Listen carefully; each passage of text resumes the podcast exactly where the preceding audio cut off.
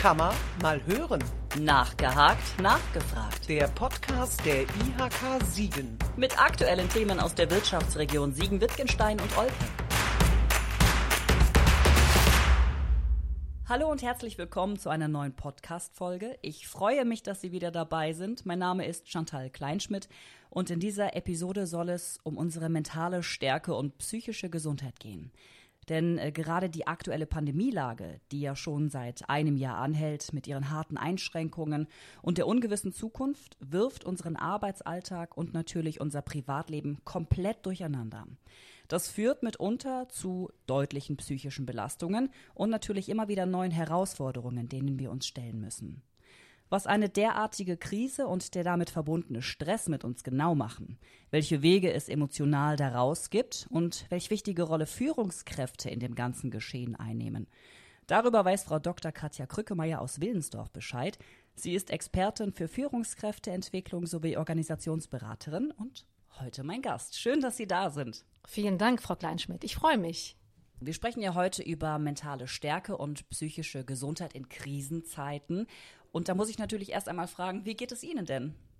Ja, das ist ganz spannend. Wenn ich mich erinnere an den Anfang der Pandemie, da habe ich äh, gemerkt, wie in mir doch einiges los war. Also wie ich gemerkt habe, boah, da waren starke Gefühle von Ohnmacht und Wut und mhm. ähm, aber dann auch wieder Phasen, wo ich in der Lage war, rational auf die Themen zu gucken. Und ähm, wenn ich das vergleiche, jetzt ein Jahr später, dann erlebe ich, dass die Ausschläge, also meine emotionalen äh, Reaktionen, weniger intensiv sind, aber okay. dennoch noch da sind. Also ich kenne sie mittlerweile, Wut, Empörung, aber auch Angst zwischendurch. Mhm. Also es ist mir es sind sehr bekannte geworden, kann man sagen. Und sie sind teilweise immer noch heftig da, dass ich denke, Mensch, wann ist das endlich vorbei? Oder ich merke, das nervt. Ne? Ja. So, es nervt, wieder die Maske aufzuziehen und die Hände zu desinfizieren. Dennoch kann ich das wahrnehmen und bin in der Summe aber in einem anderen Gleichgewicht. So erlebe ich das gerade. Habe mich dran gewöhnt, habe neue Wege gefunden, damit umzugehen. Also ein anderes Gleichgewicht. Und dennoch sind die, naja, die inneren Stimmen immer wieder auch noch da. Aber es ist anders geworden aber sie wirken sehr ausgeglichen. Ja, das kann man so sagen. Aber in meinem Inneren ist es natürlich nicht immer so. Und äh, Erleben steht ja auch nicht fest. Ja. Erleben wird ja Sekunde von Sekunde erzeugt. Und wenn dann die nächste Einladung kommt, zum Beispiel gestern, ich will einkaufen fahren, steige auf mein Fahrrad, weil ich denke, hm, gesund, sich zu bewegen draußen und stehe vor dem Geschäft und stelle fest, ich habe meine Maske verloren dann ja. kommt natürlich der Gedanke, Mensch, Mist, schon wieder, Maske, wann hört das endlich auf? Mhm. Und das ist die Sekunde von genervt sein und die Sehnsucht danach, dass es irgendwann ganz vorbei ist. Aber das kenne ich ja mittlerweile. Und dann ist das eine Sekunde, die ich mich ärgere und dann komme ich auch gleich wieder in meine Mitte zurück und denke, selber schuld, pack sie einfach beim nächsten Mal ein. Das ist ja genau diese mentale Stärke, die Sie für sich zurückerobert haben wahrscheinlich worüber wir auch heute reden wollen, über mentale Stärke. Deswegen steigen wir vielleicht ein mit der These, wenn wir davon ausgehen, dass eine Krise, wie jetzt die Corona-Pandemie, negative psychosoziale Folgen für uns haben kann und viele Menschen natürlich sehr deutlich auch darunter leiden. Wie erklären Sie sich das? Also, was macht so eine Krise mit uns und ähm, wohin führt uns das? Den Satz, ich kann nicht mehr, äh, haben wir wahrscheinlich alle schon mal aus dem Umfeld gehört, wenn nicht sogar von uns selber. Um das zu beantworten, muss man natürlich immer zwei Seiten sehen. Wir müssen natürlich den Kontext betrachten.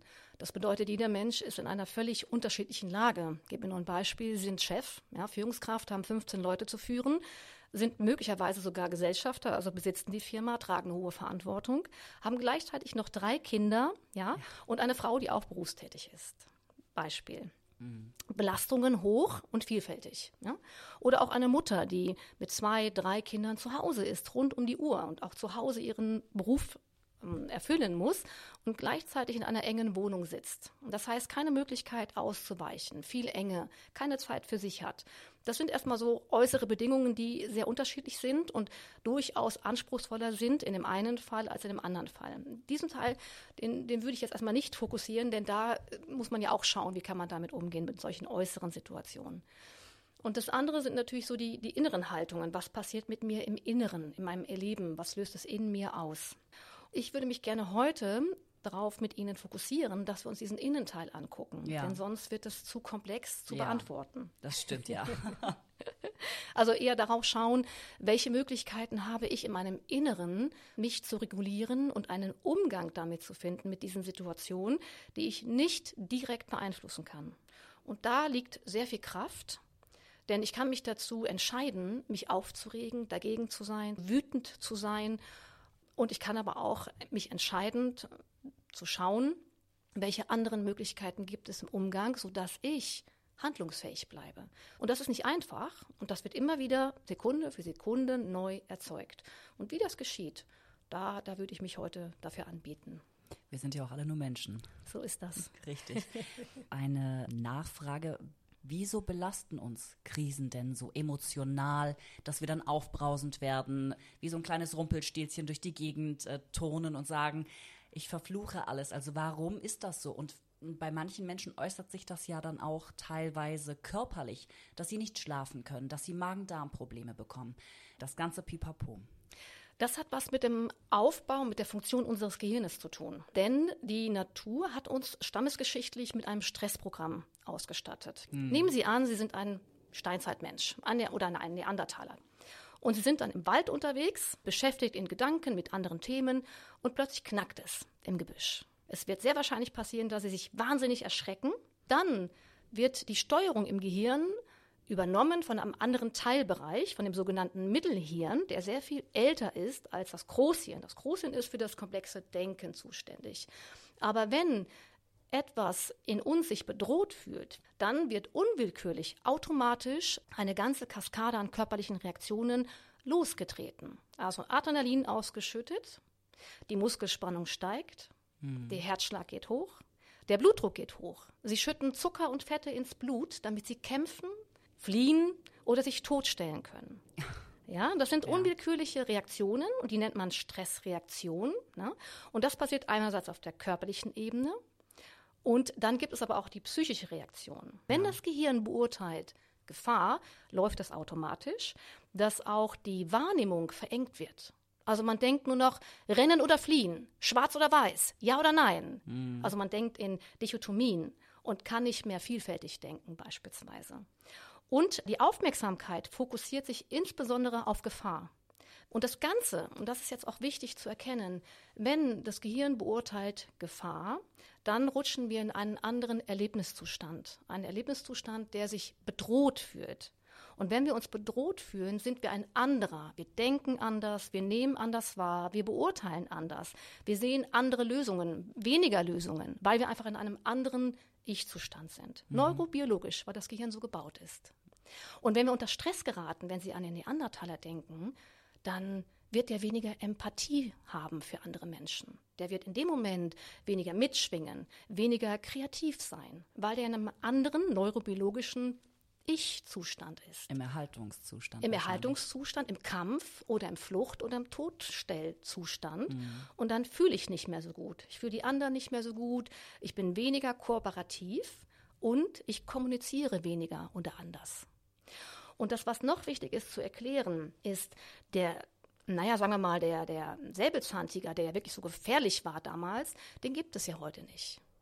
Ja, aber die Dinge, die uns in diesen Bedrohungszustand rutschen lassen, das sind heute andere, sogenannte psychische Gefahren. Also es sind Gefahren für unser psychosoziales Erleben.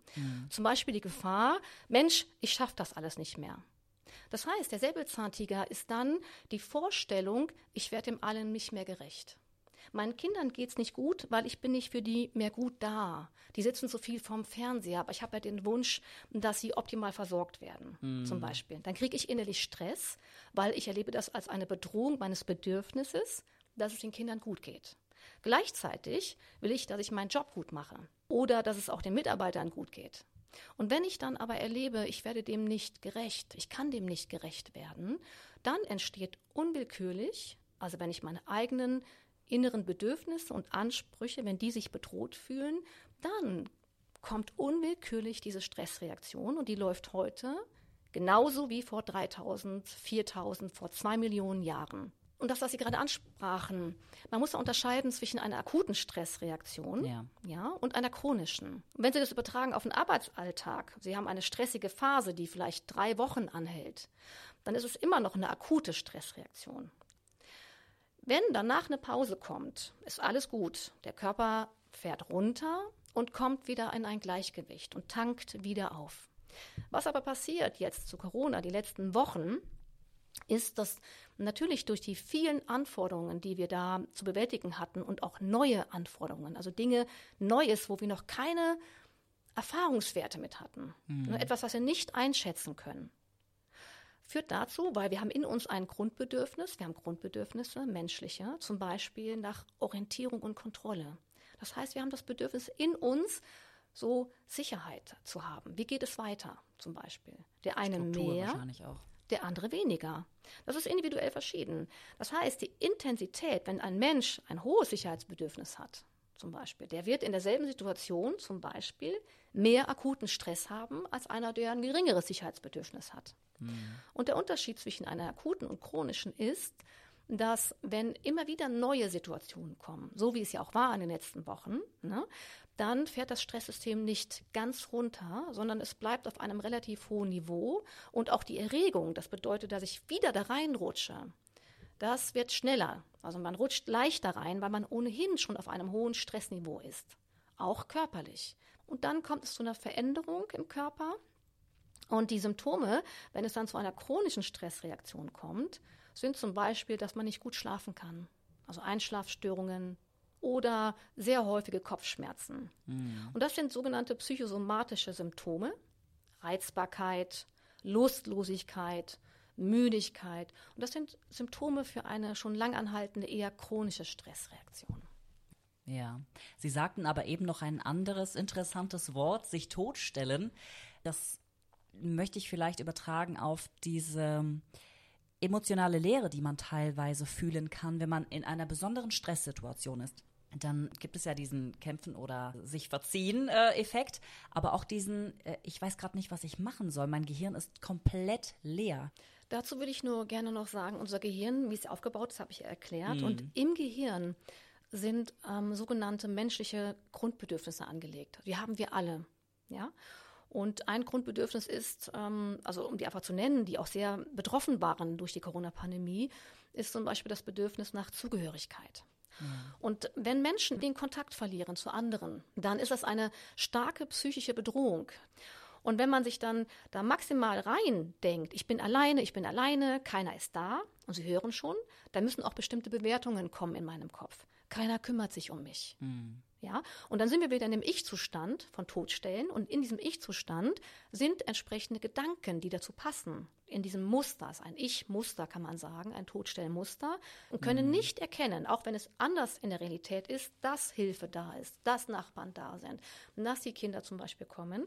Wenn sie in diesem Ich-Zustand sind von Todstellen, können sie das andere nicht erkennen. Ja. Ja? Und deswegen wäre es auch nicht hilfreich zu sagen, Mensch, die anderen sind doch da, weil derjenige das in dem Moment einfach dann schwierig erkennen kann. Ja? Und wenn Sie mich auch fragen, wie gehe ich mit sowas um, dann ist meine erste Antwort darauf, sich selbst zu spüren und sich selbst wahrzunehmen und auch anzuerkennen, ja, da ist etwas in mir gerade verletzt.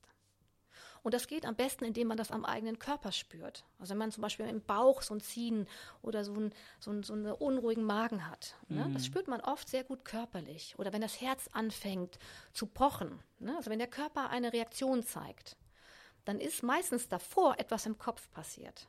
Und dann kann man sich immer fragen, Mensch, welches Grundbedürfnis ist gerade in mir verletzt? Was ist es, was mich gerade stresst? Wo erlebe ich gerade einen Mangel? Und dann könnte man zum Beispiel sagen, ja, es ist gerade auch wirklich schwer, zum Beispiel. Sich Und das, einzugestehen. ja, und sogar anzuerkennen. Denn es ist eine Grundsehnsucht in uns. Die bleibt. Und gleichzeitig kann ich mich erinnern, das geht vorbei.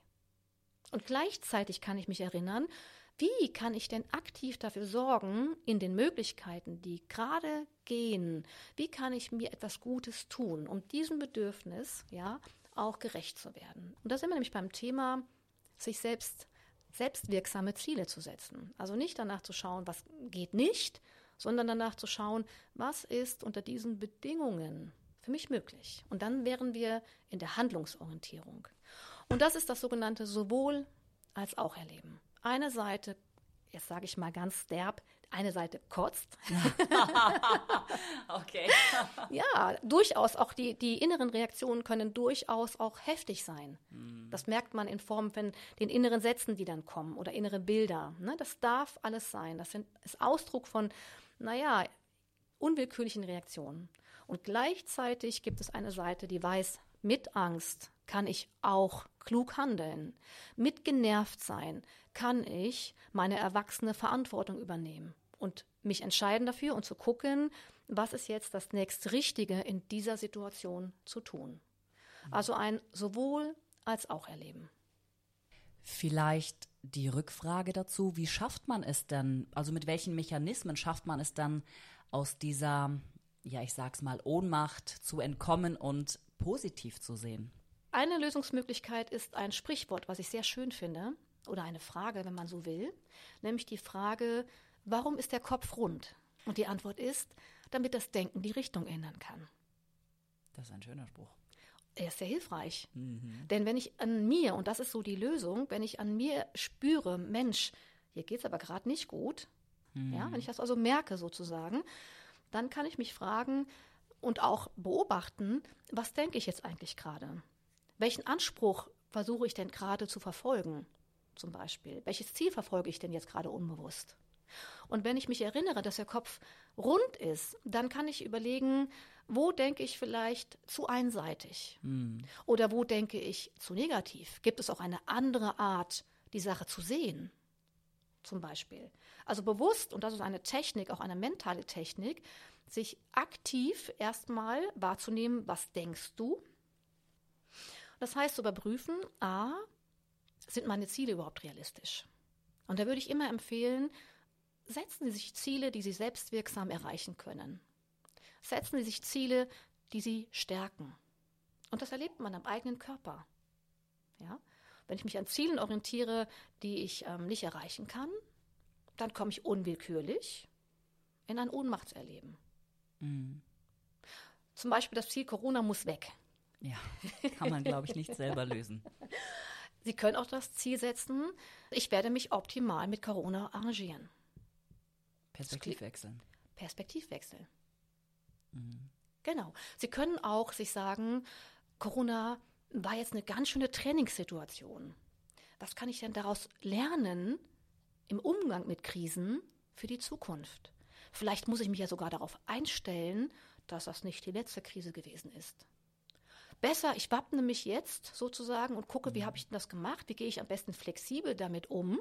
Ja. Mhm dann bin ich beim nächsten Mal besser aufgestellt. Wäre möglich, so zu denken.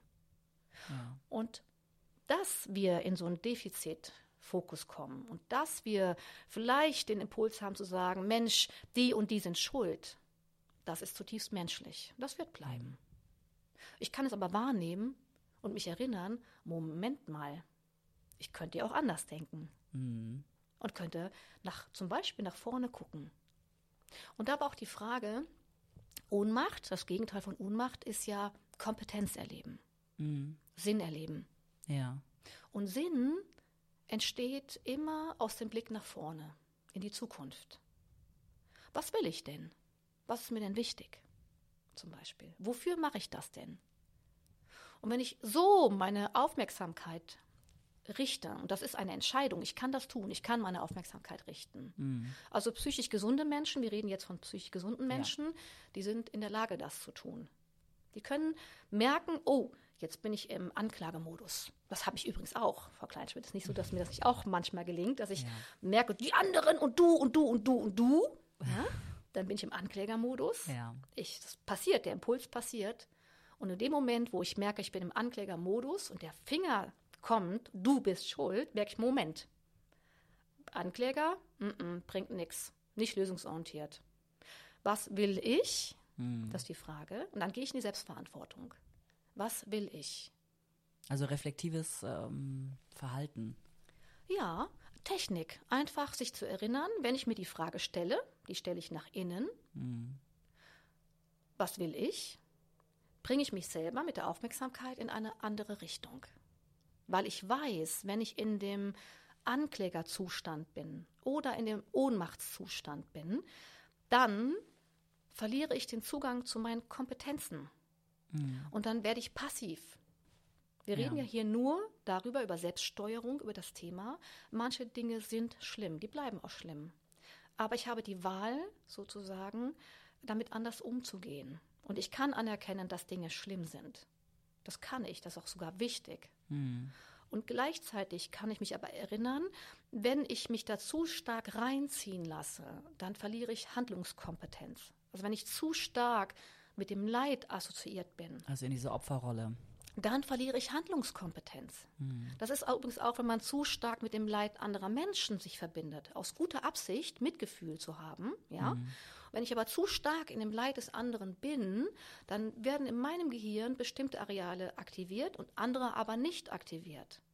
Und das Areal, was sozusagen für Handlungsfähigkeit, ne, Orientierung nach vorne sozusagen, das wird dann gehemmt. Und deswegen mhm. ist meine Empfehlung, da ein bisschen zu dosieren, auch mit Mitgefühl. Ja, also nicht mit Leiden, sondern eher ein Mitgefühl. Und gleichzeitig, und das geht immer um das Gleichzeitige, kann ich nach vorne schauen und überlegen, was will ich tun, in der Handlungsfähigkeit bleiben, in der Steuerungsfähigkeit. Ich möchte trotzdem auf den schimpfenden Zeigefinger eingehen.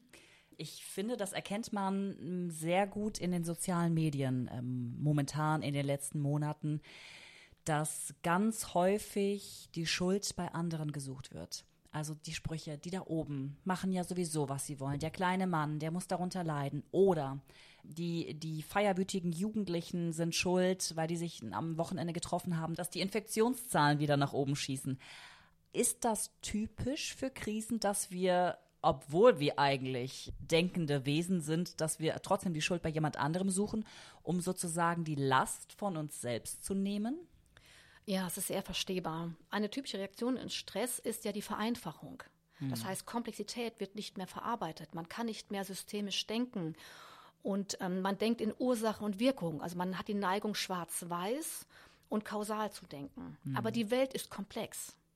Und im Stress sozusagen kommt ja diese Vereinfachung. Die Schuldigen sind da und ich bin unschuldig zum Beispiel. Oder es muss doch so und so sein. Also die Vereinfachung. Das ist mhm. einmal eine Folge der Stressreaktion, gleichzeitig auch dem Bedürfnis nach Orientierung, dass jetzt endlich mal Ruhe ist, geschuldet. Ja. Und das ist ja individuell in jedem von uns selber, aber eben auch kollektiv. Denn Gefühle stecken an. Und wenn Gefühle intensiv sind, zum Beispiel, dann stecken sie noch mehr an. Ja, und dann kommt eben Stressreaktion und das ansteckende Gefühle zusammen und wir erleben dann diese Reaktion. Und dazu kommt noch, dass unser Gehirn Gefahren, also diese negativ, diese reißerischen, katastrophisierenden Botschaften viel eher wahrnimmt, als die, die Sicherheit suggerieren. Also Sie wissen ja auch in den Medien, dass sich negative Schlagzeilen um ein Vielfaches schneller verbreiten als die Nachrichten über gute Ereignisse, mhm. über die, die Sicherheitserleben, das, was gut gelaufen ist. Und das ist auch typisch für unser Gehirn. Das ist eine Bevorzugung der Situationen, die mit Gefahr verbunden sind. Sie erinnern sich, Gehirn will Überleben sichern. Und das ist eine Erklärung dafür, dass diese Phänomene so auftreten. Okay. Wo sehen Sie denn die Gefahr, wenn sich diese Schuldsuche zum Beispiel auf Mitarbeiter, auf Kollegen bezieht? Also was kann das in einem Unternehmen anrichten? Es kann brutale Folgen haben, muss ich direkt sagen. Denn wenn es ähm, ein bestimmtes Ausmaß annimmt, dann reden wir hier wirklich über psychische Gewalt. Mhm. Und psychische Gewalt, das ist auch wichtig, wieder neurobiologisch zu wissen, kann im Körper, wird über dieselben oder ähnliche Nervenfasern abgebildet, zum Teil wie körperlicher Schmerz. Das heißt, psychischer Schmerz wird eben auch zum Teil körperlich empfunden und hat brutale Auswirkungen für den gesamten Menschen. Und wir haben dann da eine Verschiebung von Täter-Opfer, wenn man so will. Mhm. Wenn die Wut wird ja dann quasi auf Menschen hingeleitet, die damit nichts zu tun haben, also Opfer sind. Das heißt, derjenige, der seine eigene Frustration zum Beispiel ähm, die ja verständlich erstmal ist, aber nicht in der Lage ist, die zu regulieren mhm. und in der Selbstverantwortung zu bleiben und die ungefiltert auf Menschen, die ihm unterstellt sind. Man hat ja hier ein Abhängigkeitsverhältnis und dadurch ist die Wirkung immer intensiver, als wenn das beispielsweise zwischen erwachsenen Menschen passiert, ne, mhm. ne, zwischen Eheleuten oder zwischen Freunden. Das heißt, die Hierarchie, die hierarchische Beziehung potenziert das Ganze. Und so ähnlich ist es, wenn dann Eltern ihre Emotionen nicht regulieren können, also Wut beispielsweise, und die an den Kindern auslassen. Kinder sind dem viel schutzloser ausgesetzt. Und dann kommt es bei den Kindern, sie denken an Opfer, an Ohnmachtserleben. Mhm. Und das bewirkt auch was im Organismus. Also es ist die Psyche und der Körper, die dann auch schwer, also sagen wir mal auch bei häuslicher Gewalt beispielsweise, traumatisiert werden können. Bei Mitarbeitern ist es meistens ein bisschen distanzierter, je nachdem, welche eigenen Kompetenzen die Mitarbeiter haben, wie mhm. gut sie sich abgrenzen können, wie gut Mitarbeiter ressourciert sind. Das okay. bedeutet, wie gut sie gestützt sind durch Familie, durch Finanzen, durch Kompetenzen. Die werden das sicherlich ein bisschen besser abpuffern als andere, die weniger gut ressourciert sind. Mhm. Umso wichtiger, dass die Menschen, die führen, dass die wirklich in der Lage sind, sich selbst gut wahrzunehmen und auch Techniken schon gelernt haben, sich da zu regulieren um mit dem Wissen eben, dass das, was sie tun in ihrem Handeln, viel größere Auswirkungen hat, weil sie eben führen. Und dementsprechend ein Abhängigkeitsverhältnis zu ihren Mitarbeitern schaffen oder ja. die Mitarbeiter ein Abhängigkeitsverhältnis genau. haben. Und wenn zum Beispiel der Chef selber in ein Ohnmachtserleben kommt und mhm. damit assoziiert ist, mit seinem gesamten Organismus, also in den Zustand reinrutscht, oh Gott, oh Gott, oh Gott, wir sind so schlimm dran. Äh, ich weiß nicht, ob wir morgen den Tag noch überleben. Es ist alles so schrecklich mhm. und es ist so schlimm. Dann erzeugt er ja in sich ein Erleben, in einem Ich-Zustand, der auf die anderen unwillkürlich abstrahlt. Also noch nicht mal über Worte, sondern durch seine ganze Haltung. Mhm. So, und lädt die anderen dazu dann ein, auch in diesen Zustand zu gehen. Die Wirkung ist dann jedoch, dass sowohl der Chef als auch die Mitarbeiter den Zugang zu ihren eigenen Kompetenzen verlieren. Das heißt, weniger Lösungen sehen, weniger nach vorne denken, weniger handlungsorientiert sind. Und so dann das gesamte System, kann man sagen, eher eine Opfer erleben, rutscht, ne? Und damit sinkt die Wahrscheinlichkeit, dass die Leute gut performen. Und das heißt, wenn der Chef möchte, dass die Mitarbeiter auch gut performen, dann fängt es damit an, dass er sich selbst immer wieder ausrichtet auf eine Lösungsorientierung nach vorn, auf Stärkenorientierung beispielsweise. Ja. Und das hat das was mit ihm, mit seiner eigenen Persönlichkeit zu tun.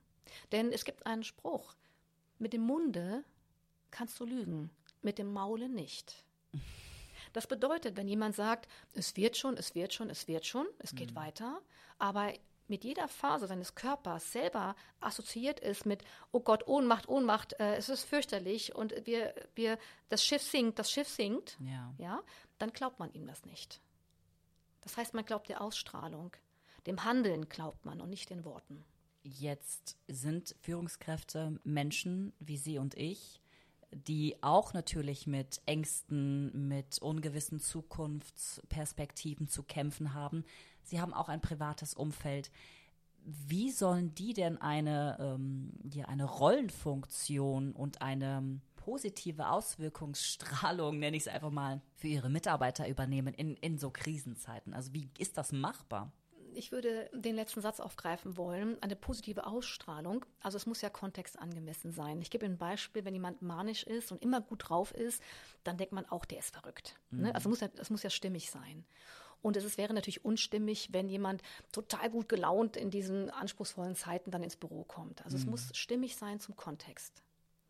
Das Entscheidende ist, ähm, ich denke, ähm, sich immer wieder, und das ist so, es, niemand hat eine Garantie, immer in der Handlungsfähigkeit zu sein. Das ist nicht möglich, weil mhm. Erleben wird von Sekunde zu, zu Sekunde erzeugt und es kommen permanent Einladungen von außen, die uns einladen dazu, sozusagen nur die, müssen nur die Meldungen nehmen. Kommt wieder irgendeine Meldung und ich erlebe so, oh, ne? So, das darf passieren, es wird passieren. Ja. Mm, ich habe einen großen Respekt vor der Führungsaufgabe. Das ist ein sehr komplexer, sehr anspruchsvoller Job. Und meine erste Empfehlung wäre, dass Führungskräfte mh, mm, gut auf sich selbst aufpassen. Also mhm. auch da umdenken in dem Sinne, dass sie möglicherweise, und wenn es nur für die anderen ist, dass sie erkennen, wie wichtig sie sind und wie wichtig es ist, dass sie sich selbst gut um sich kümmern. Mhm. Weil es gibt auch da nicht selten sowas, ich muss immer für die anderen da sein. Ja? ja. Und dabei aber vielleicht selber auch in einen Erschöpfungsprozess reingehen. Also sich verausgaben für die anderen.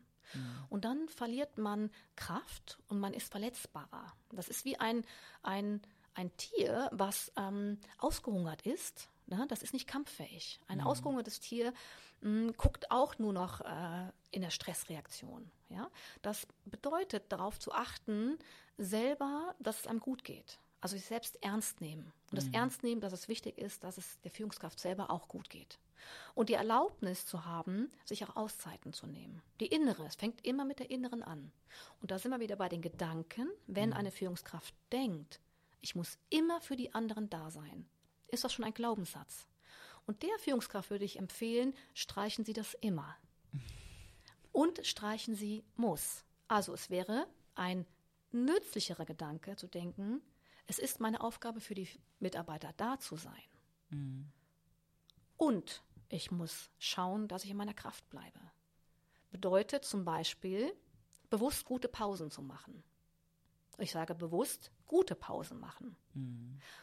Denn es sind nicht alle Pausen gleich gut. Zum Beispiel weiter zu essen am Schreibtisch, weiter in der Pause zu telefonieren und immer im Schweinsgalopp weiterzumachen. Mhm. Das ist keine gute Pause. Bedeutet zum Beispiel auch, die Arbeitszeit, zumindest an bestimmten Tagen in der Woche, wirklich zu begrenzen. Denn die Regeneration, Zeiten für Ruhe, Zeiten für Ausgleich, Zeiten, dass meine eigene Seele sich beruhigen kann. Ja. Zum Beispiel durch den Kontakt mit der Natur oder mit Tieren, Zeit für die Familie, die aktiv zu planen, um mich wieder in ein Kompetenzerleben reinzubringen ne? um mich mit positiven Gefühlen zu verbinden. Also aktiv dafür zu sorgen, dass ich in positive Gefühle komme. Mhm. Und das ist nicht albern, denn wir wissen, dass äh, jemand, der häufiger positive Gefühle hat, der hat häufiger auch eine bessere körperliche Gesundheit. Denn Körper und Seele sind direkt miteinander verbunden und niemals trennbar. Ja, das heißt, wenn ich in positiven Gefühlen bin, habe ich ganz klar weniger Stresshormone zum Beispiel. Mhm. Das heißt, ein Umdenken da, es darf mir gut gehen. Es muss mir sogar auch gut gehen, damit mhm. ich handlungsfähig bleibe. Damit fängt es an. Also quasi ein ausgeglichener Chef schafft ausgeglichene Mitarbeiter auch in Krisenzeiten? Ja, ausgeglichen wäre schon äh, ein hohes Ziel wieder. okay, wir, wir stufen es etwas runter. Ja, also eine Führungskraft, die gut mit sich selbst in Kontakt ist. Mhm. Eine Führungskraft, die auch gut mitbekommt, wenn sie merkt, ihr Akku wird leer. Mhm. Und da wäre wirklich die Frage zu erkennen, woran merke ich, und das heute aus meiner Sicht wäre es hilfreich, wenn eine Führungskraft das kennt, was sind meine ersten Stresssymptome, woran ich erkennen kann, Mensch, Achtung, jetzt bist du drüber, Jetzt musst du irgendwie gucken, dass du den Gang zurückschaltest. Mhm. Es kann sein, dass es sich äußert in dauernder Gereiztheit oder wirklich auch Leere man, oder Lustlosigkeit zum Beispiel. Es kann sein, man zieht sich zurück. Ja. Das sind so mögliche Symptome, dass man die kennt und die dann als Alarm nimmt und dann denkt, jetzt anders, jetzt muss ich aktiv was für mich tun. Angenommen, die Führungskraft hat das mit sich selbst ausgemacht, weiß um Schwächen und Stärken und wie er oder sie in gerade diesen Zeiten reagieren muss, um eine wichtige Rolle für die Mitarbeiter zu übernehmen. Wie sieht es denn dann aus, wenn man Mitarbeiter hat, die in Opferrollen oder in Panik, in den Panikmodus stecken? Ist dann, also muss die Führungskraft mehr Gespräche suchen mit den Mitarbeitern, die emotionale Gesundheit im Auge behalten? Also wie sieht es dann da aus? Ja, wenn ich über Selbstwahrnehmung spreche, wäre es hilfreich zu merken, als Führungskraft, Mensch, ich habe jetzt die Neigung, mich in der Kommunikation zurückzuziehen. Mhm. Ich habe ja gar keine Lust, jetzt nochmal ein MS Teams Meeting zu machen und ich habe gar keine Lust, den Mitarbeiter anzurufen. Es ist so lustlos. Ja? Und da wäre wirklich die Empfehlung, weil man kommt ja dann wieder in so ein Ich-Erleben, in so eine Lehre oder Opfererleben, genau das Gegenteil zu tun. Zum Beispiel rein, und das wäre meine Empfehlung, rein in den Schweinehund bedeutet, gerade wenn ich keine Lust habe, gerade dann anrufen. Mhm. Denn Sie erinnern sich, Bedürfnis nach Zugehörigkeit. Kontakt ist ein elementares Bedürfnis, auch in Organisationen. Bedeutet, sich zu fragen, habe ich jeden meiner Mitarbeiter im Blick? Mhm. So, wie oft habe ich mit denen Kontakt? Reicht zum Beispiel das Meeting, was wir einmal in der Woche machen? Machen wir einmal in der Woche ein Meeting? Oder machen wir vielleicht kurze Dailies jeden Morgen? Ne? Mhm. Das bedeutet, zu reflektieren, die Kommunikationsstruktur, die wir gerade haben, so eine Art Kommunikationsnetz, sodass wir sicherstellen, der Informationsfluss ist da, nicht nur sachlich, sondern dass auch der Mensch sich gesehen fühlt von mir. Und da haben wir die Ebene ich und der einzelne Mitarbeiter. So, das ist eine Ebene. Ja. Hängt natürlich ab von der Anzahl der Mitarbeiter. Mhm. Aber auch die Ebene haben wir als Gruppe oder als Team ausreichend Gelegenheit, uns zu sehen und Informationen auszutauschen. Mhm. Und das heißt generell zu reflektieren, wie sind, ist die Verbundenheit da und bin ich auch verlässlich bei Fragen oder Problemen ansprechbar. Mhm. Und dieser Bereich, der nennt sich soziale Unterstützung. Ja. Ne? Einfach ein Ohr zu haben, verlässlich zu sein, zu sagen, hey, du ruf mich bitte an. Wenn ich jetzt nicht direkt rangehe, dann rufe ich dich aber am nächsten Tag zurück und das auch wirklich zu tun. Mhm. So, dieser, so, man nennt das auch Social Kit, wenn man so will. Okay. Und der ist relativ wichtig, um Krisen zu überstehen. Die Erfahrung, wir sitzen hier alle in einem Boot. So. Das ist eine relativ wichtige Erfahrung. Und wenn ein Mitarbeiter, und da würde ich wieder auch an die eigene Reaktion appellieren wollen, wenn ein Mitarbeiter auffällig wird, mhm. und Sie als Führungskraft oder eine Führungskraft fängt an, sich zu wundern, so ein Gefühl von, der ist aber komisch, der ist aber anders als sonst.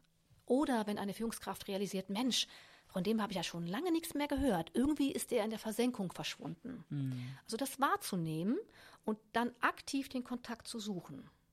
Also gerade bei auffälligem Verhalten ist meine Empfehlung, frühzeitig, frühzeitig den Kontakt zu suchen. Mhm. Denn es ist ja auch so, dass als Führungskraft gibt es ja auch eine Art Fürsorgepflicht, kann ja. man sagen. Ne? Und manchmal sind es die Führungskräfte, die, mh, mm, naja, diese auch, auch deutlich spüren oder vielleicht sogar früher spüren und auch die Möglichkeit haben, Feedback zu geben. Mhm. Und die einfachste Lösung wäre zu sagen, ähm, Sie, Frau Kleinschmidt, mir ist aufgefallen, ich habe Sie jetzt seit drei Wochen zum Beispiel gar nicht mehr gehört und gesehen. Und äh, das ist eigentlich ungewöhnlich. Ich bin da ein bisschen irritiert mhm. und dachte, ich spreche Sie mal an, um zu hören, was denn gerade los bei Ihnen ist oder wie es Ihnen geht. Mhm. Das bedeutet, die eigene Reaktion, wenn mir was spanisch vorkommt, also sogenannt, ne, oder ja. ungewohnt einfach ja. vorkommt, was ich eben nicht zuordnen kann oder sogar eine Irritation bei mir auslöst, mhm. ist es hilfreich, denjenigen anzusprechen. Und das hat zwei Wirkungen. Der fühlt sich nämlich gesehen. Auch wenn er mhm. sagt, nee, ist nix, nee, nee, vielleicht unwirsch reagiert, macht überhaupt nichts. Es hat trotzdem eine gute Wirkung. Mhm. Denn es mhm. kommt an, ich sehe dich. Und wenn der dann sagt, nix ist, dann können Sie sagen, ja, wenn was sein sollte, dann sprechen Sie mich gerne an. Mein Telefon ist offen für Sie. Mhm. Oder meine Tür ist offen, wenn Sie ihm dann real im Büro sind. Aber dann die Tür offen zu lassen, wenn was ist, sprich mich an. Das wäre eine gute Form, der sozialen Unterstützung. Ja. Mir stellt sich gerade die Frage, ob das auch übertragbar ist auf Nicht-Krisenzeiten. Da spricht man ja immer gerne vom ähm, Sprichwort Teambuilding und Wertschätzungskette und oder was man da alles nicht für Begriffe in den Raum werfen kann. Ähm, ist das speziell jetzt nur ein Krisending, um das mal etwas salopp zu sagen, oder glauben Sie, dass eine gestörte Teambildung in einem Unternehmen negativer Zunder für eine Krise ist? Das ist eine ganz spannende Frage.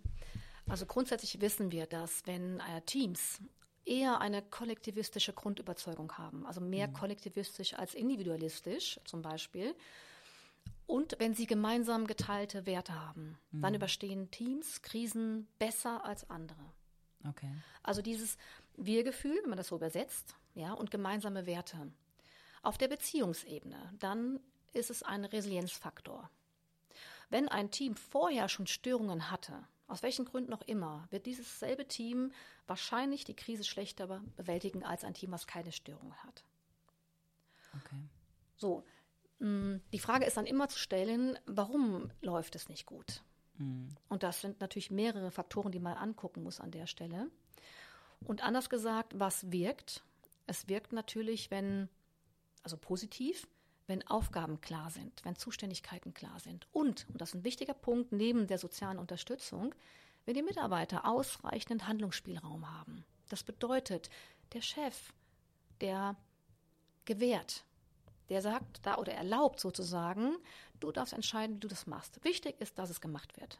Dass der mhm. Beitrag sozusagen, den der Mitarbeiter an der Wertschöpfung leisten muss, dass der auch sichergestellt ist und das Vertrauen hat. Mhm. Natürlich muss man im individuellen Fall gucken, was ist das für ein Mitarbeiter, welchen Reifegrad hat der, ne, welche Aufgaben sind zu erledigen, wie viele Vorerfahrungen sind da, etc.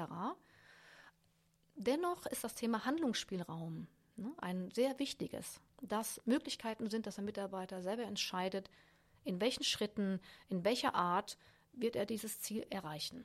Das Ziel muss besprochen werden. Ja. Aber wie er dahin, dahin kommt und wie er das organisiert, da wäre es hilfreich, wenn er das selber in großem Maße machen kann. Vielleicht fassen wir mit einer Frage das ganze Thema einmal zusammen. Die würde ich äh, natürlich an Sie stellen wollen. Wenn Sie uns Mitarbeitern, Führungskräften, ähm, aber auch anderen Personen eins in so einer Krise mit auf den Weg geben könnten, um unsere mentale Stärke und unsere psychische Gesundheit am Laufen zu erhalten, was wäre das? Das wäre, ich würde sagen, sich zu erinnern, dass es Krisen, Krisen gab es schon immer. Krankheiten gab es schon immer und wird es immer geben. Leid gab es schon immer, wird es immer geben. Krisen, Krankheit, Leid gehören zum Leben dazu. Wir können es nicht verändern. Umso wichtiger ist es, dass wir lernen, damit konstruktiv umzugehen und sich zu erinnern, dass wir die Wahl haben. Wir haben die Wahl, unsere Aufmerksamkeit zu lenken und das Erste wäre, eine Ja-Haltung zu entwickeln. Zum Beispiel, ja, Krisen gehören dazu. Und ich schaue, wie ich damit umgehen will. Sich zu erinnern, ich habe immer die Wahl. Und Krisen haben einen Wert. Denn wenn ich jetzt Sie zum Beispiel fragen würde, Frau Kleinschmidt, wenn Sie sich an Ihre letzte Krise in Ihrem Leben oder eine schwere Situation erinnern, ja, dann würde ich Sie fragen, wo waren denn die Erfahrungen in Ihrem Leben oder das Leben selber am dichtesten, am intensivsten? Waren das die einfachen Phasen oder waren das die schweren Phasen? Wann wird das Leben intensiver? Wenn es schwierig wird. Ja. Und wenn ich Sie direkt fragen würde, welche Stärke haben Sie denn entwickelt aus dieser letzten schwierigen Phase? Was haben Sie daraus gelernt? Welche Stärken, welche Fähigkeiten? Zum Beispiel sagen Menschen mein Optimismus. Oder sie sagen, es gab Menschen, die mich unterstützt haben. Hm. Ja? Oder sie sagen, ich habe Durchhaltevermögen gelernt. Ich habe gelernt, dass ich nicht aufgebe, dass ich weitermache. Und das zeigt, dass Krisen, ob es uns gefällt oder nicht, einen Wert haben, nämlich, dass wir daran wachsen können. Oder wir gehen unter. Beides ist möglich. Der bessere Ausgang ist, wenn man daran wächst. Genau. Schöne Worte, schönes Thema, sehr interessantes, aktuelles Thema. Vielen Dank, dass Sie uns durch diese Krise etwas emotional, hm, psychosozial, wie soll ich es nennen, mental gestärkt haben, sodass wir glaube ich, alle etwas daraus lernen können und unser Verhalten alle einmal hinterfragen können. Ich glaube, das ist ein, ein sehr wichtiger Grundgedanke, der bleibt. Ich erinnere mich, glaube ich, jetzt immer an den Einspruch, warum ist der Kopf rund? Damit das Denken die Richtung ändern kann. Ja, ähm, gerade Führungskräfte, glaube ich, werden von diesem äh, Thema sehr profitieren können. Äh, deshalb vielen Dank für das Gespräch, für die Infos an Frau Dr. Katja Krückemeier aus Willensdorf. Sehr gerne. Kann man mal weiterhören. Auf der Homepage der IHK Siegen finden Sie diesen und weitere Podcasts. Hören Sie mal rein.